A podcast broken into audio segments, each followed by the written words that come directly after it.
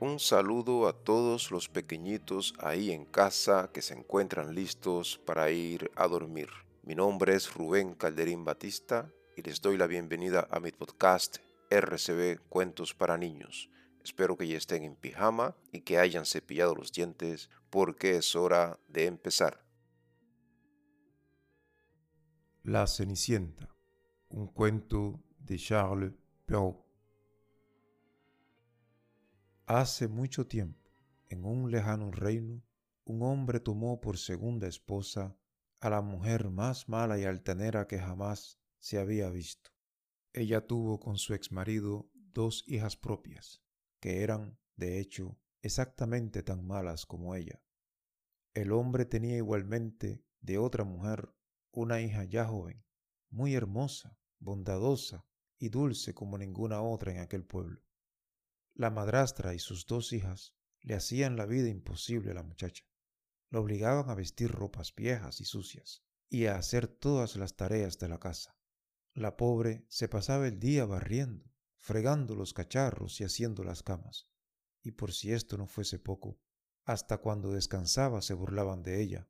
Por ejemplo, un día, cansada de trabajar, la bella joven se quedó dormida al lado de la chimenea, y cuando se levantó con la cara sucia, llena de cenizas, sus hermanastras se rieron sin parar, y desde entonces empezaron a llamarla Cenicienta. Pero aún así, ella era una muchacha de tan buen corazón que nunca se quejaba de los malos tratos y nunca guardó odio o rencor contra sus hermanastras y madrastra. Un buen día llegó a la casa una invitación del rey para un baile que se celebraría por el cumpleaños del príncipe. Todas las jóvenes del reino fueron invitadas, y Cenicienta estaba muy feliz.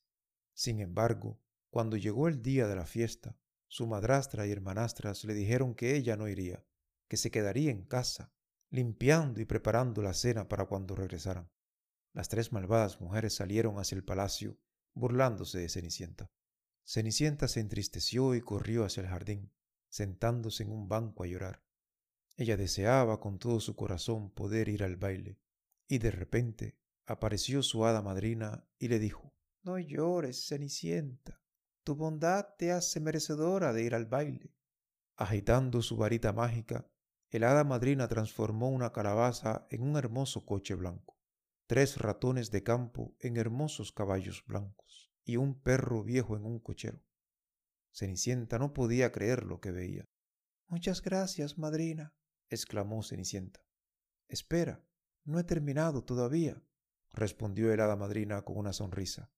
Con el último movimiento de su varita mágica, transformó a Cenicienta dándole un vestido azul dorado y un par de zapatos de cristal, y le dijo, Ahora podrás ir al baile, hija, pero debes regresar antes de la medianoche, ya que a esa hora se terminará el hechizo.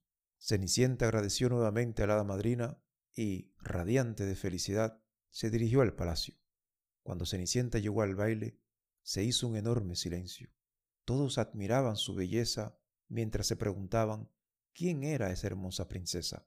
El príncipe, tan intrigado como los demás, la invitó a bailar. Después de bailar toda la noche, descubrió que Cenicienta no solo era la joven más hermosa del reino, sino también la más amable y sincera que él jamás había conocido. De repente, las campanadas de la medianoche se hicieron escuchar. Cenicienta se estaba divirtiendo tanto que había olvidado las palabras de la hada madrina. Se levantó y salió corriendo de palacio. El príncipe, preocupado, salió corriendo también atrás de ella, pero no pudo alcanzarla. En su correría, Cenicienta perdió en la escalinata un zapato de cristal, y así el príncipe tuvo esperanza de volver a encontrarla.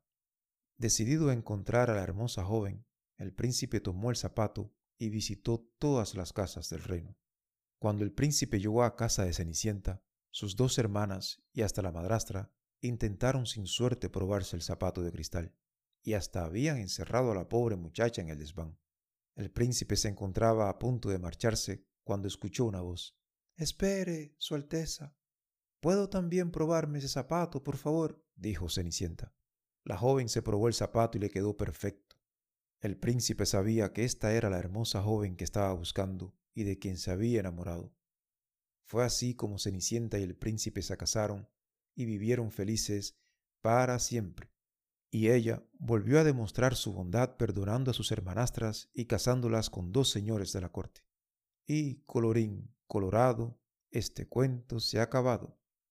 Pues bien, niños, este cuento nos enseña el valor de la bondad y que no debemos albergar odio contra los demás por muy mal que nos traten.